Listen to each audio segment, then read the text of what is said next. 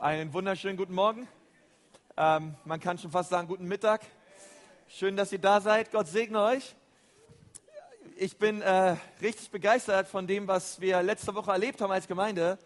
Wir waren nämlich jeden Tag von Montag bis Freitag um 6 Uhr hier zusammen und haben gemeinsam gebetet. Ähm, wir haben für die Anliegen gebetet der Gemeinde. Es gibt auch Anliegenzettel auf deinem ähm, Stuhl. Du kannst sie gerne ausfüllen und abgeben. Wir beten jeden Tag für die Anliegen. Also ich war überwältigt, waren echt so zwischen 60 und 70 Leute da, morgens um sechs ähm, hier in der Gemeinde. Also der Raum war gut gefüllt. Und wir ähm, treten gemeinsam ein für die Gemeinde vor Gott und für die Stadt und für Deutschland und für das, was Gott tun möchte. Und wenn du ähm, sagst, hey, ich möchte gerne dabei sein, kannst du es gerne machen. Wir treffen uns morgen um sechs. Ähm, sei am Start, sei dabei und gib den, den ersten deines Tages Gott. Ähm, denn wir glauben, dass wenn wir unser erstes Gott geben, alles andere danach gesegnet sein wird. Und ähm, es tut einfach so gut, das erste am Tag, die Zeit direkt mit Gott zu verbringen und einfach zu glauben, dass ähm, Gott jeden anderen Aspekt segnen wird. Wir werden nächste Woche anfangen mit einer neuen Serie. Äh, die Serie wird lauten Nachfolge Doppelpunkt. Und es wird um verschiedene Aspekte gehen der Nachfolge. Ich glaube, es wird eine ganz äh, kraftvolle Zeit werden. Wir werden über Apostelgeschichte 2 reden, darüber reden, wie die Urgemeinde, die allererste Gemeinde ähm, nach, der, nach dem Tod und nach der Auferstehung Jesu, wie haben sie eigentlich Gemeinschaft gelebt? Wie haben sie Nachfolge gelebt? Und wir werden, uns, wir werden direkt in den Text gehen und uns schauen und uns anschauen, wie, wie sie es getan haben und, und, und schauen, hey, wie können wir das heute, 2000 Jahre später, genauso leben? Du bist herzlich dabei, eingeladen, dabei zu sein. Äh, ich glaube, es wird eine richtig starke Zeit werden. Ähm, lade deine Freunde ein, deine Nachbarn, alle, die du kennst. Wir, es wird einfach stark. Wir werden schon sehen, dass wir genug Platz haben. Okay. Ähm, ich möchte heute gern über ein Thema reden. Und das Thema lautet, ähm, das Wort Gottes, die Bibel, deine Waffe. Ähm, ich weiß nicht, wenn du deine Bibel dabei hast, ähm, vielleicht kannst du sie mal ganz kurz rausholen. Ähm, Vielleicht können wir sie mal kurz in die Hand nehmen. Ähm, einige von euch, ihr habt euer iPhone dabei, ich weiß, das ist ja heutzutage alles äh, multimedial und keine Ahnung was. Ähm, aber ich möchte sagen, die, die, dieses, dieses Buch hier, ähm, das ist nicht nur irgendein Buch, sondern ähm, das ist die Bibel, äh, das ist das Wort Gottes. 66 ähm, Bücher drin von verschiedenen Autoren, wo die Bibel sagt, sie waren inspiriert vom Heiligen Geist und sie haben sich hingesetzt und sie haben das Wort Gottes geschrieben. Und dieses Buch hat 2000 Jahre später immer noch dieselbe Kraft, ähm, dein und mein Leben zu verändern. Und wir wollen darüber reden, wie wir dieses Wort, wie wir die Bibel im Alltag praktisch gebrauchen können, damit wir ähm, das leben können, wozu Gott uns berufen hat und wirklich in der Freiheit leben können, zu der Gott uns berufen hat. Und ich glaube, es wird einmal eine richtig gute Zeit. Ich kann mich noch gut daran erinnern, als ich auf der Bibelschule war und Theologie studiert hat und es eines Tages hieß, ja, Konsti, es wäre gut, wenn du ähm, ich glaube, es war drei Monate voraus oder so, an dem und dem Datum äh, deine erste Schulandacht hältst. Und ich weiß noch, ähm, wie das so war, weil ich meine, wir hatten immer wieder Andachten auf der Bibelschule und es gab immer dann die Bibelschüler, die da Andacht machen mussten und dann saßen in meiner ersten Reihe die ganzen Dozenten, der Direktor, alle haben geguckt. Dahinter saß die, die erste Klasse, zweite Klasse, dritte Klasse, die ganzen verschiedenen Semester saßen dort.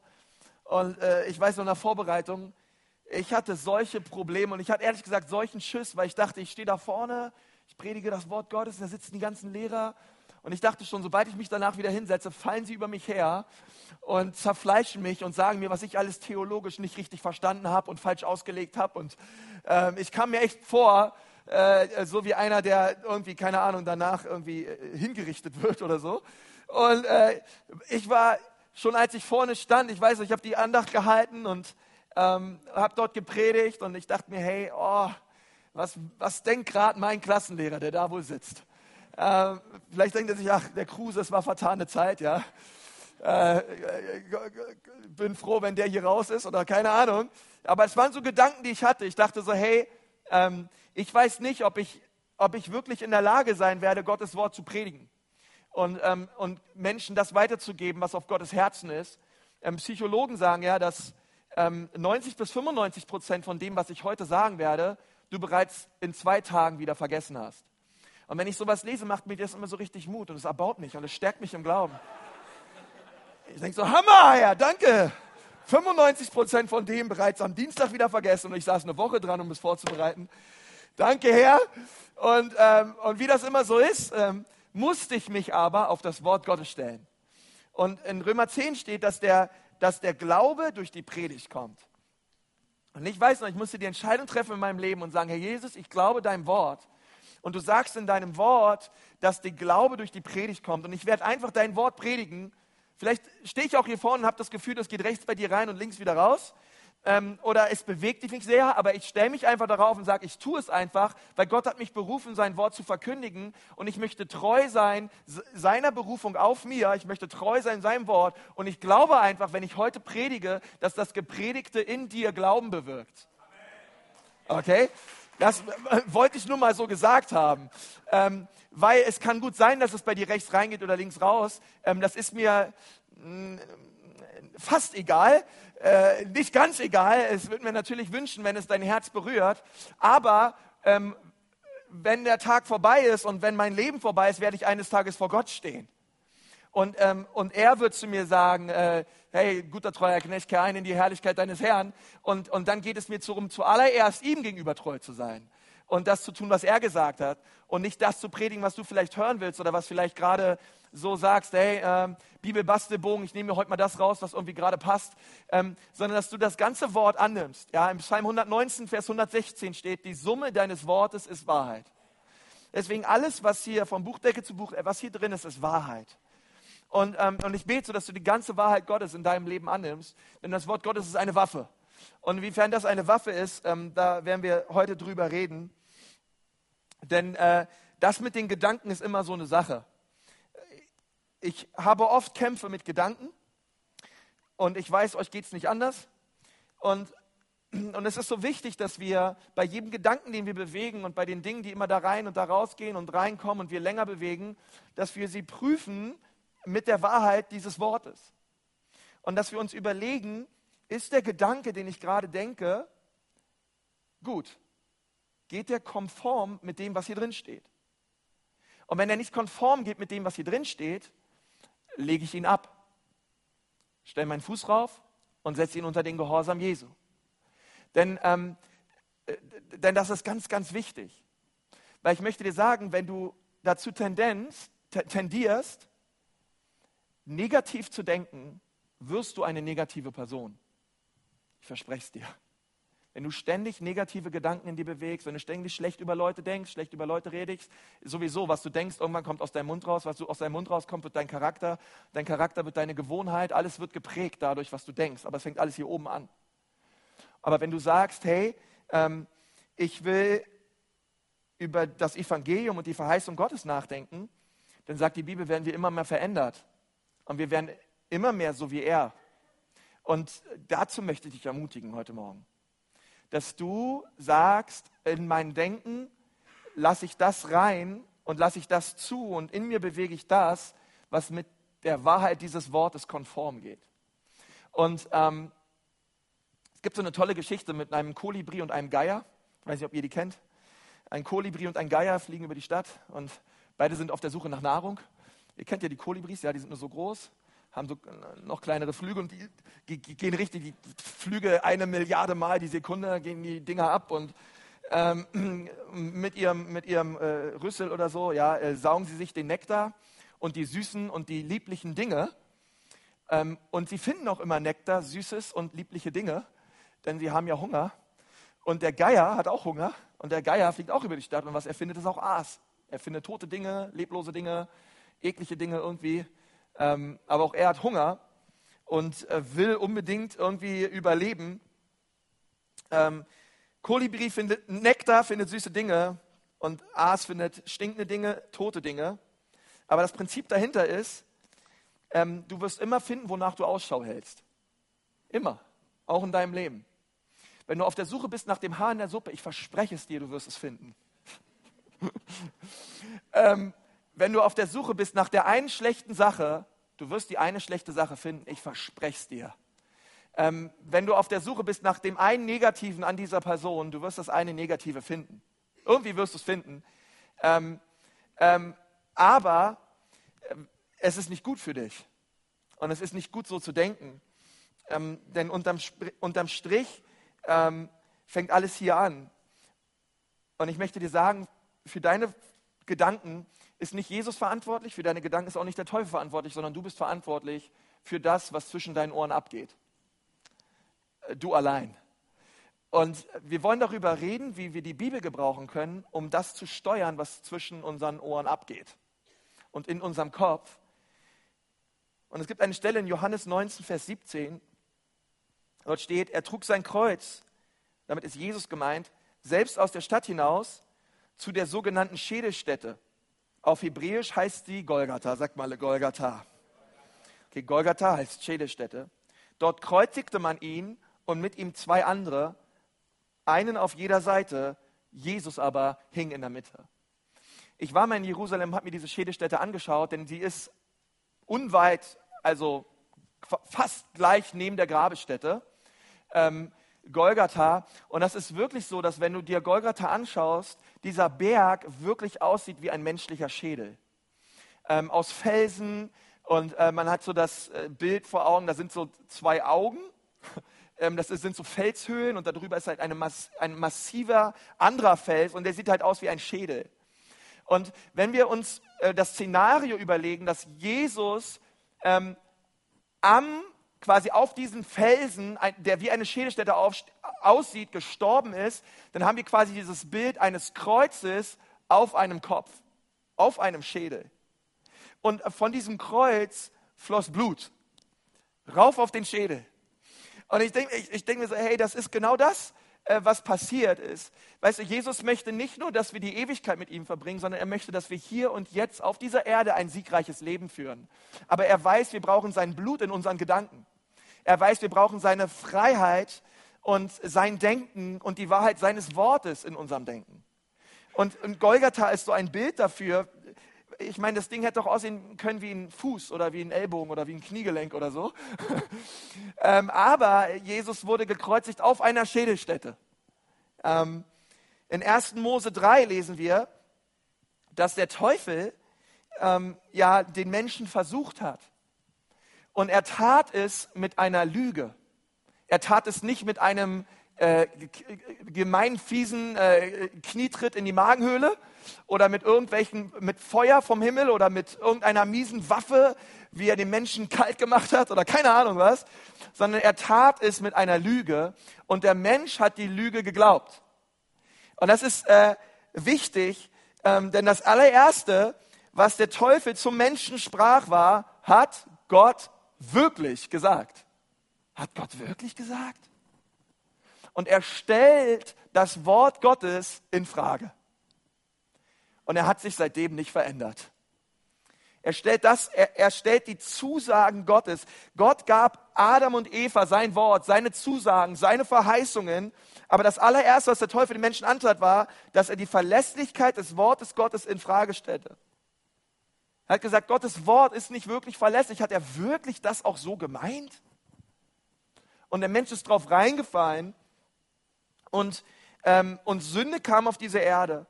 Aber Jesus ist gekommen, um uns frei zu machen von dieser Sünde.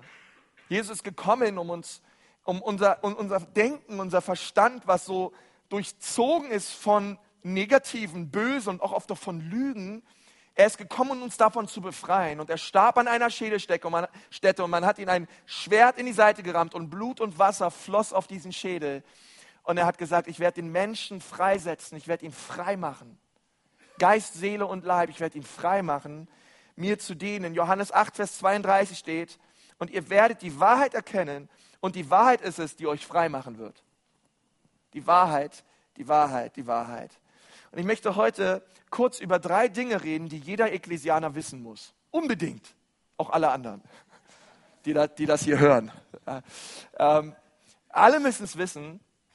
Und die erste Wahrheit oder das erste, was du wissen musst, lautet, in deinem Verstand werden die Schlachten geschlagen. Ja, es gibt auf deinem, auf deinem Sitz eine Predigtmitschrift. Ähm, der erste Punkt lautet, ey, in, in deinem Verstand werden die Schlachten geschlagen. Denn wenn wir über einen Kampf oder über eine Schlacht reden, dann müssen wir wissen, wir haben einen geistlichen Feind. Ähm, vielleicht sitzt du hier und du glaubst an, an keinen Teufel oder so oder an nichts Böses oder ich weiß nicht, an was du glaubst, aber ähm, die Bibel sagt, es gibt eine reale Kraft da draußen. Es gibt, es gibt einen, der ist sehr daran interessiert, dich zu zerstören, dich kaputt zu machen. Und er ist sehr daran interessiert, dass du nicht an Jesus glaubst und dass du unfrei bist. Und die Bibel nennt ihn den Dieb, sie nennt ihn den Teufel, sie nennt ihn den Ankläger. Und es steht in 2. Korinther 10, Vers 3 bis 5, denn obwohl wir im Fleisch wandeln, kämpfen wir nicht nach dem Fleisch. Ja, da, da, mit dem Fleisch ist gemeint unsere, aus unserem Vermögen, aus dem, was wir vermögen, aus unserem Ego heraus. Denn die Waffen unseres Kampfes sind nicht fleischlich, sondern mächtig für Gott zur Zerstörung von Festungen. So zerstören wir überspitzte Gedankengebäude. Also Paulus geht es hier näher ein. Was sind, diese, was sind diese Festungen? Was sind diese Gebäude? Es sind Gedanken. Es sind Dinge, die sich fest in unserem Denken manifestiert haben. Es ist dieses, es ist dieses Denken, ähm, aus mir wird niemals etwas werden. Es ist dieses Denken, ähm, ich werde niemals gescheit predigen können. Seht ihr? Es, so, so, es, sind so Dinge, wenn wir sie immer wieder denken und immer wieder denken und immer wieder denken, dann ist, wird aus den Gedanken irgendwann eine Festung, etwas richtig Festes, was fest in unserem Denken drin ist.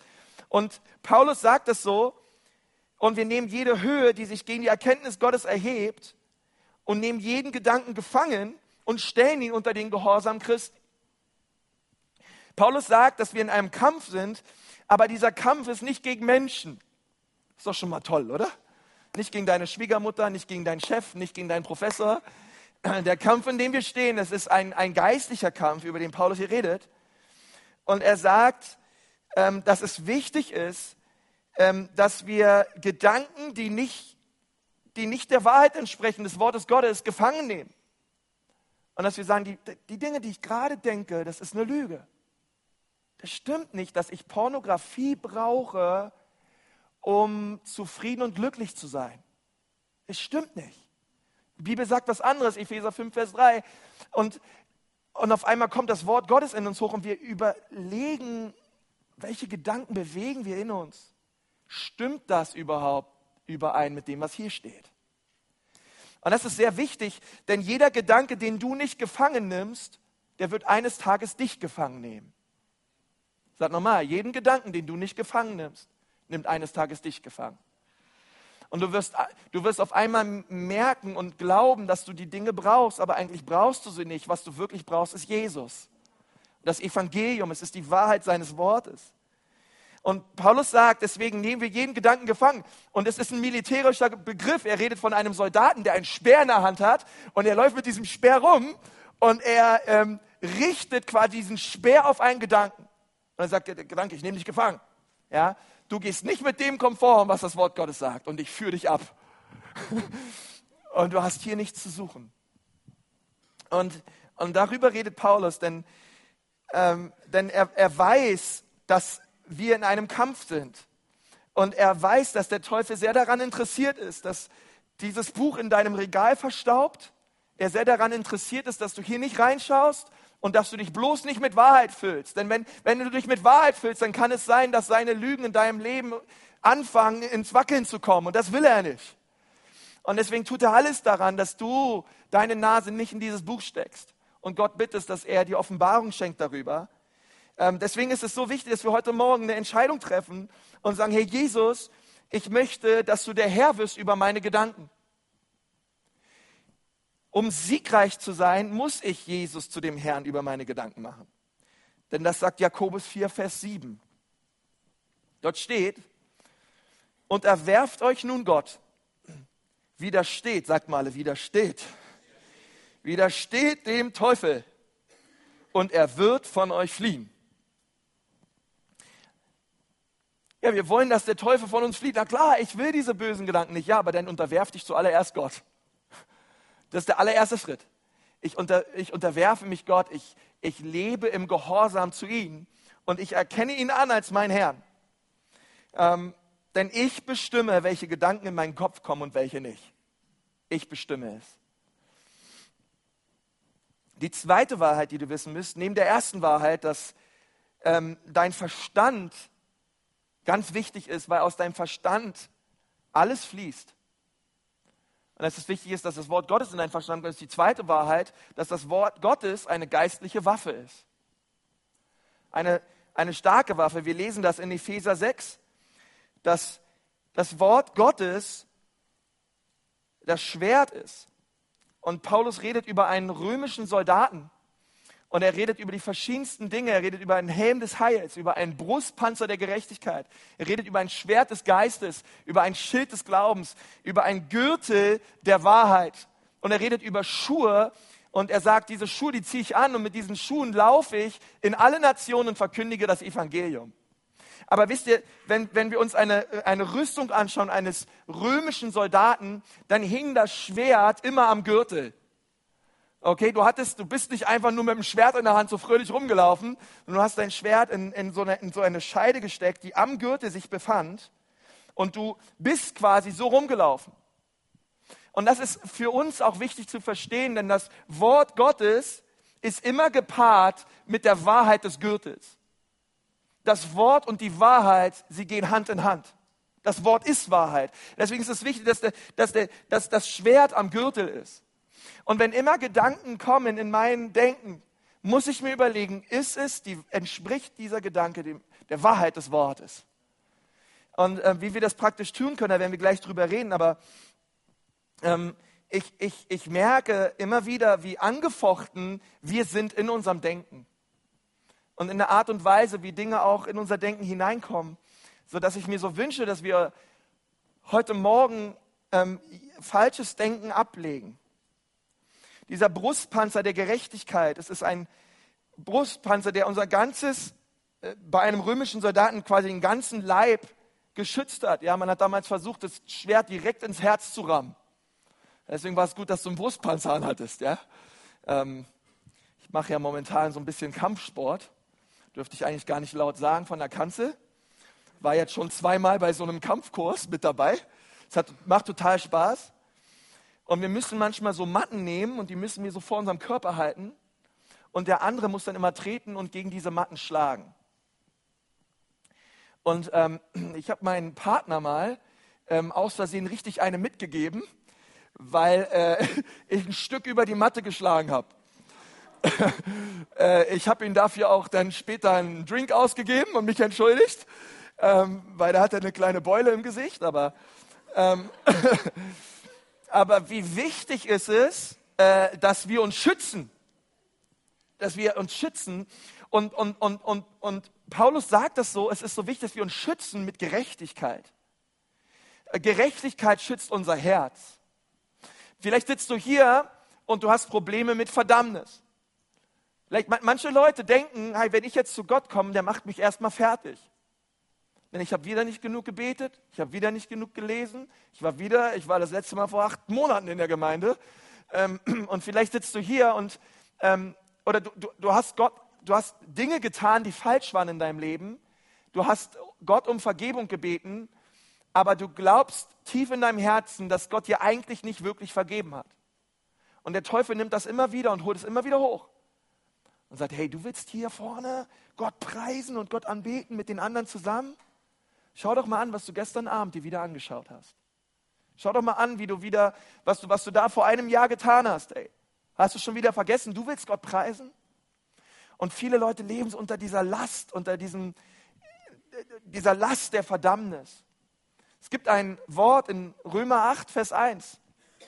Dort steht, also gibt es jetzt keine Verdammnis mehr für die, die in Christus Jesus sind. Denn das Gesetz des Geistes des Lebens hat uns freigemacht von dem Gesetz der Sünde und des Todes. Und das ist so kraftvoll, denn ähm, wenn dieser Gedanke der Verdammnis kommt, dann kommt in mir das Wort Gottes hoch.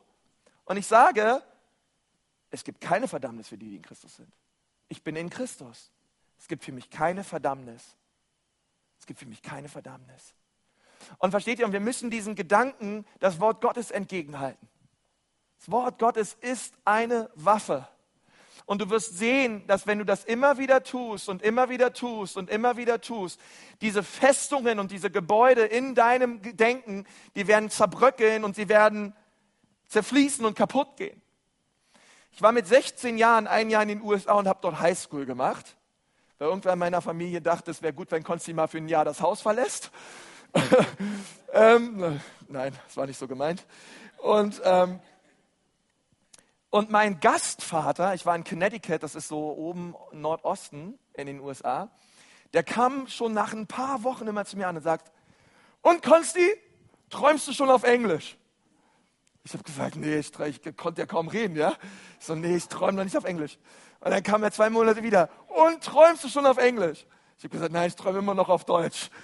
Und, und er hat gesagt, du wirst erst so ein richtiger Amerikaner, wenn du auf Englisch träumst. Und, ähm, und es war wirklich so, dass so nach sieben, acht Monaten ich aufgewacht bin, irgendwas auf Englisch gesagt habe, mein Gastvater morgens beim Frühstück getroffen habe und habe gesagt, ich habe das allererste Mal in meinem Leben auf Englisch geträumt. Oh, der hat sich so gefreut. Ähm, endlich, hat er gesagt, endlich bist du ein richtiger Amerikaner, hat er zu mir gesagt. Äh, ob das jetzt gut oder schlecht ist, sei mal dahingestellt, aber, ähm, aber wisst ihr, ähm, so dieses, äh, dieses immer wieder, ich habe den ganzen Tag nur auf Englisch geredet, ich habe nur auf Englisch gelesen, ich habe, und, und, und versteht ihr, ich habe mich so viel mit einer Sache beschäftigt in einer bestimmten Sprache, das hat auf einmal mein ganzes Denken verändert, das hat sogar mein Träumen verändert.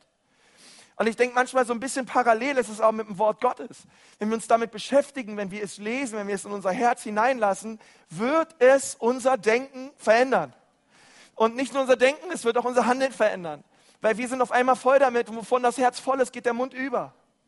Und ich lade dich so ein, hey, das Wort Gottes ist so eine starke Waffe, die ähm, in Hebräer 4, Vers 12 sagt es, denn das Wort Gottes ist lebendig. Sag mal, es ist lebendig. Es ist wirksam. Es ist scharf. Als jedes zweischneidige Schwert. Und es durchdringt bis zur Scheidung von Seele und Geist, sowohl der Gelenke als auch des Markes und ein Richter der Gedanken und Gesinnung des Herzens. Das Wort Gottes ist ein Richter. Okay? Ein Richter entscheidet, ob etwas schuldig gesprochen wird oder nicht. Und die Bibel sagt, das Wort Gottes stellt sich hin vor uns wie ein Richter, ähm, und richtet zwischen unseren Gedanken und unserer Gesinnung des Herzens und sagt uns, was ist gut und was ist richtig. Und das, das finde ich mich so krass, denn immer, du kannst alle Bücher auf dieser Welt lesen, aber dieses Buch liest dich. Ich verspreche es dir. Noch nie hat ein Buch mein Leben so sehr verändert wie die Bibel. Weil ich merke, ähm, hier sind Menschen drin, die durch reale Probleme gehen, okay? Charaktere, die manchmal echt ein Ding an der Dinge haben.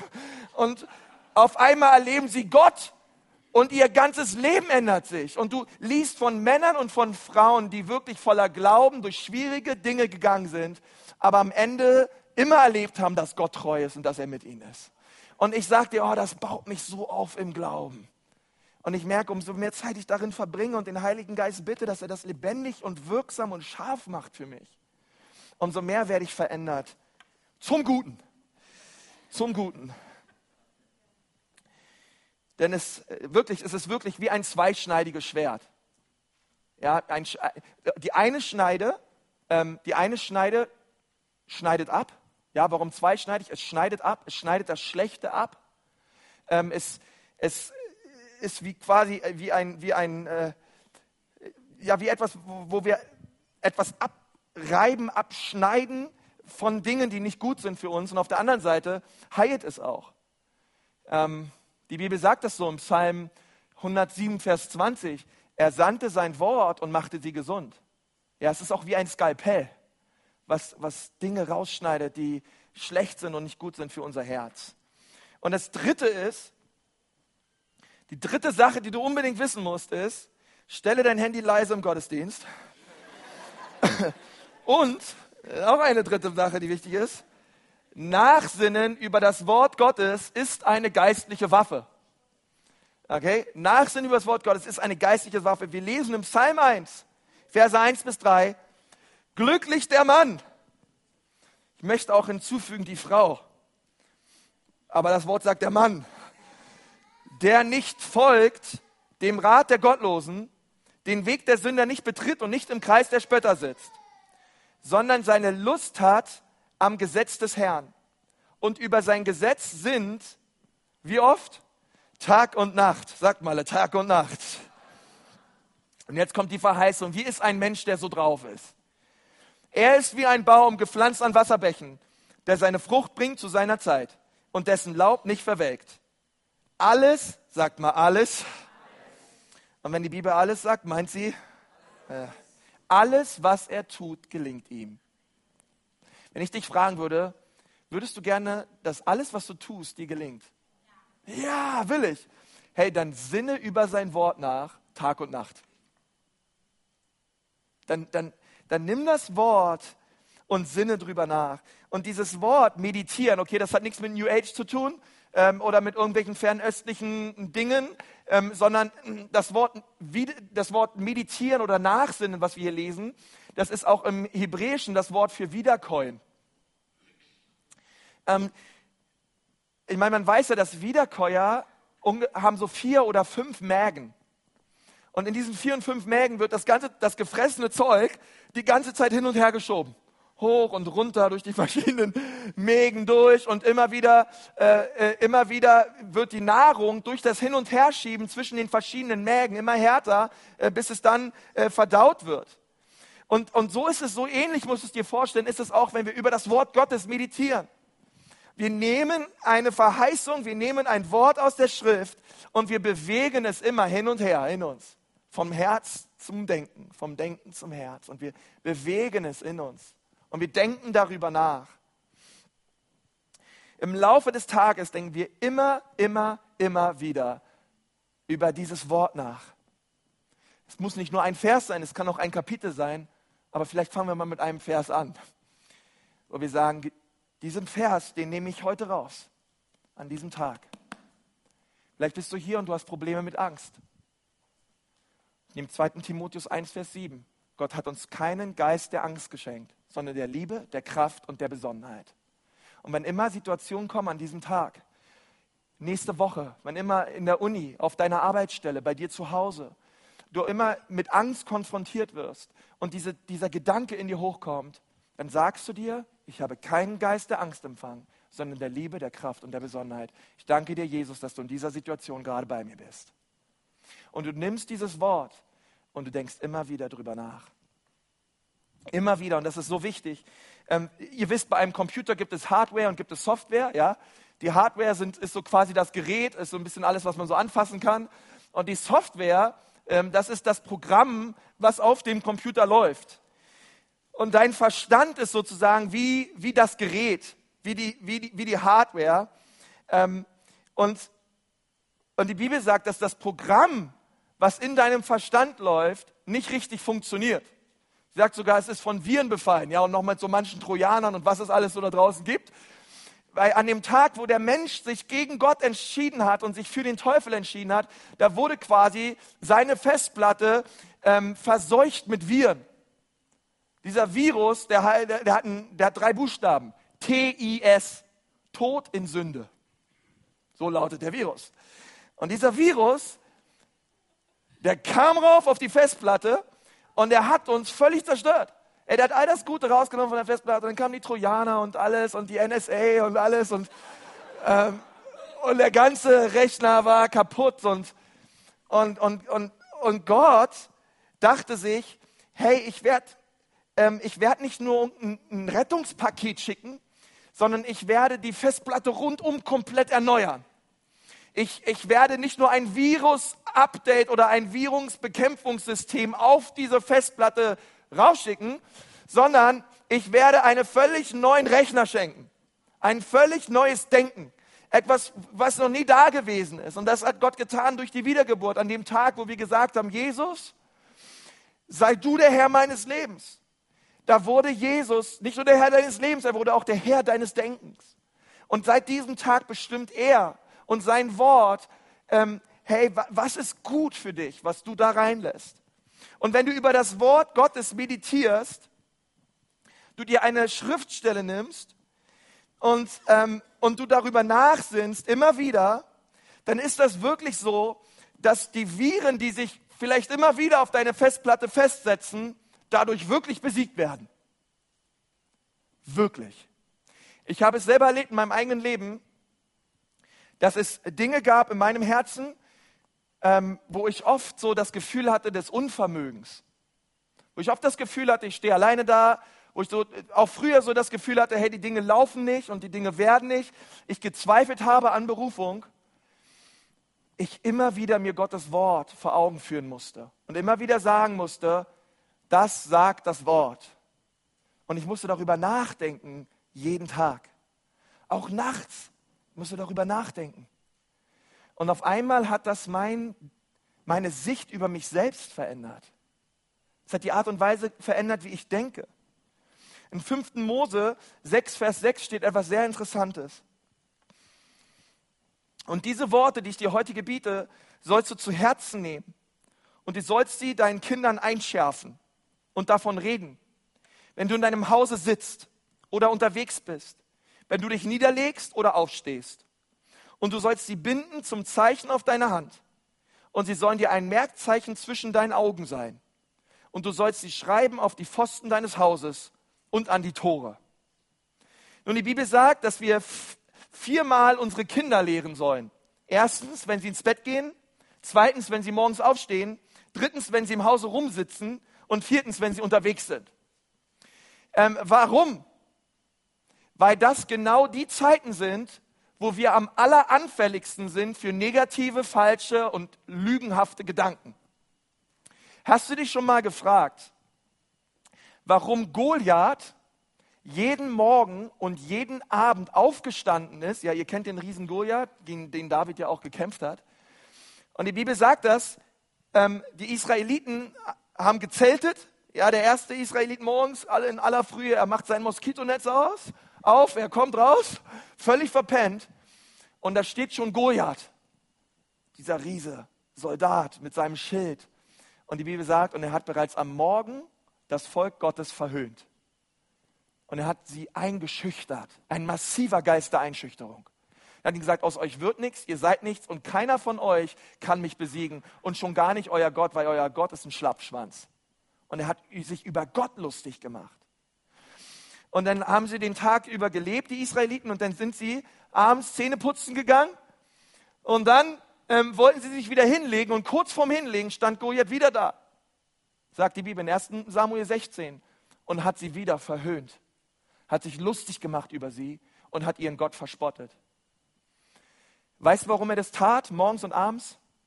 Weil er wusste, den Gedanken, den du bereits morgens zulässt in dir, der wird deinen ganzen Tag prägen.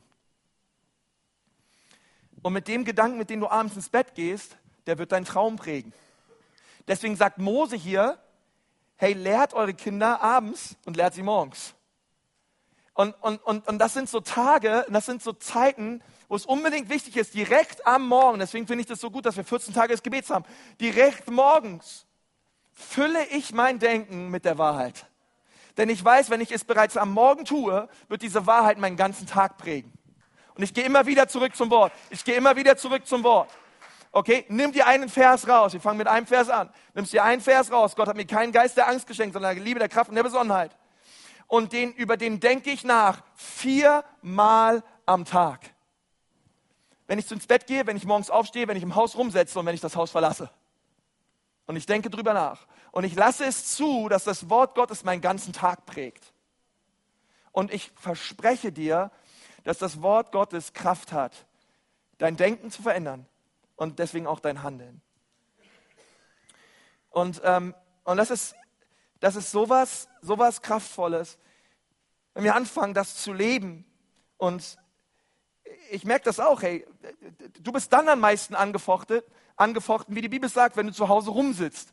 Finde ich so cool, dass Luther das schreibt, wenn, jetzt, wenn sie zu Hause rumsitzen. Ja. Ähm, wenn wir rumsitzen, wenn uns langweilig ist, dann kommt der Teufel. Okay, dann kommt er mit Gedanken. Er kommt kaum mit negativen und schlechten Gedanken, wenn du voll unterwegs bist und viel zu tun hast und ähm, einfach ein busy Schedule hast oder so, sondern er kommt dann, wenn dir langweilig wird. So war es auch bei David. Und so ist es auch bei dir. Deswegen ist es gerade da wichtig, dass wir sagen, hey, wenn wir im Haus rumsitzen, dann hole ich mir diesen Vers vor. Ich halte ihn mir vor Augen und ich fange an, ihn zu proklamieren. Und zu sagen, Teufel, du kommst mit mir Du kommst zu mir mit Angst, du kommst zu mir mit Verdammnis, aber ich komme zu dir mit dem Wort Gottes. Ich komme zu dir mit dem Schwert. und ich lasse es nicht zu, sondern im, in meinem Denken und in meinem Handeln ähm, hat das Wort Gottes allererste Priorität. Biblisches Nachsinnen bedeutet, dass ich meinen Geist mit dem Wort Gottes aufgeladen habe. Ich möchte dich so ermutigen, dass du auf deiner Predigtmitschrift dir überlegst, was sind momentan die Dinge, die Probleme, die Umstände, die Ängste, die Befürchtungen? Was sind momentan die Dinge, die dein Herz erschweren? Wo sind die Lasten in deinem Leben? Vielleicht ist es in deiner Beziehung, vielleicht ist es in deiner Ehe, vielleicht ist es in deiner Familie, vielleicht ist es mit deinen Kindern, ähm, vielleicht ist es in deinem Bereich der Finanzen, vielleicht ist es im Bereich der Versorgung, vielleicht ist es im Bereich der Lust, der Pornografie. Was sind die Bereiche, wo du momentan am Kämpfen bist? Und dann gehst du ins Wort Gottes. Gibst du bei Google ein, hey, du hast Probleme mit Versorgung. Und dann gibst du ein Versorgung, Bibel, keine Ahnung. Ich bin mir sicher, dass du was finden wirst. Du, oder du gehst direkt rein und du liest. Liest die Psalmen oder du liest die Evangelien. Und du markierst dir überall, wo Gott etwas über Versorgung sagt. Und du nimmst dir diesen Vers raus. Und morgens, wenn du aufstehst, wenn du das Haus verlässt, wenn du im Haus rumsitzt und wenn du abends ins Bett gehst, denkst du über diesen einen Vers nach. Und dann lass uns noch mal reden nach ein paar Monaten, wie es dir geht. Ich möchte sagen, ich werde, ich werde dir sagen, es wird dir besser gehen. Nicht, weil ich es sage, sondern weil das Wort Gottes es sagt. Das Wort Gottes ist eine Waffe. Das Wort Gottes ist kraftvoll. Ähm, so drei, drei Dinge müssen wir wissen. Das erste ist, das Schlachtfeld ist dein Verstand. Das ist die Waffe, das Wort Gottes. Und das ist der Schlachtplan biblische Meditation. Biblisches Nachsinnen ist der Schlachtplan. Du kannst frei sein von Depressionen, du kannst frei sein von Lust, Selbstmordgedanken, Selbsthass, du kannst frei sein von Abhängigkeiten. Aber es geht immer damit los, dass du eine Entscheidung treffen musst, dass Jesus Christus und sein Wort Herr über deine Gedanken sind. Es geht damit los, dass das Schwert gepaart ist mit der Wahrheit, mit dem Gürtel. Und du sagst, ich lege an meine Gedanken das Schwert Gottes an und ich werde Dinge abtrennen, Dinge kürzen, Dinge wegschneiden, die dem Wort Gottes nicht entsprechen. Und ich werde frei werden in Jesu Namen. Amen.